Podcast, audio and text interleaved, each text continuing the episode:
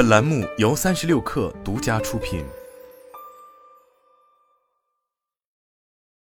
本文来自最前线。AI 大模型发展如火如荼，但以推特为首的数据提供方开始了一轮反击。美国时间七月一日，马斯克在其推特上发布了一条新规：推特采取临时限制，目的是解决极端水平的数据抓取与系统操纵问题，将牢头直指需要大量训练数据的 AI 公司。根据该推文，认证用户每天仅能阅读六千条推文，未认证用户每天仅能阅读六百条推文，新的未认证用户每天仅能阅读三百条推文。随后的几个小时里，马斯克又两次发布推文，修改推文阅读限制。目前限制分别提升至一万条、一千条和五百条。尽管略有提高，但对于未认证用户而言，一千次的推文浏览量仍然是随便翻翻评论就能很快用完。因此，这一限制举措被许多人调侃，目的是鼓励用户加入其推特 Blue 付费订阅认证。在新规之前，其实推特在六月三十日就已经宣布将强制用户注册推特账号，否则将不能浏览推文。马斯克当时声称，数百个组织正在积极的抓取推特的数据，以至于影响了真正的用户体验。AI 训练中，在公开网络中，AI 工程师抓取数据用于 AI 训练是一种通行的做法。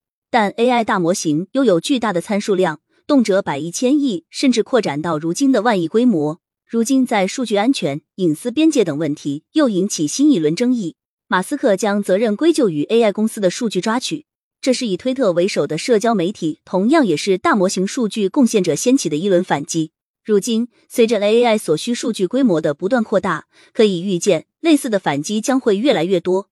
但推特限制浏览量也不只是为了防止 AI 公司偷数据。对推特来说，此前的裁员、收入下滑正在影响推特的正常运行。马斯克收购推特以来，推特净利润大幅下降，与二零二一年同期相比，推特二零二二年十二月的净利润下降了百分之四十。许多广告商拒绝与被马斯克收购的推特继续合作。据三色查尔。二零二二年十一月至今年五月期间，美国前一百大广告主中有六十家暂停了推特广告投放至商一个月。马斯克还开始大规模的裁员，减少成本，一半以上员工遭裁员，其中不乏推特基础设施的维护人员。同时，推特还曾连续多月未支付谷歌云账单，以降低基础设施成本。这些事情显然对推特的正常运行造成影响。在七月一日当天，马斯克发布限制新规前的几个小时。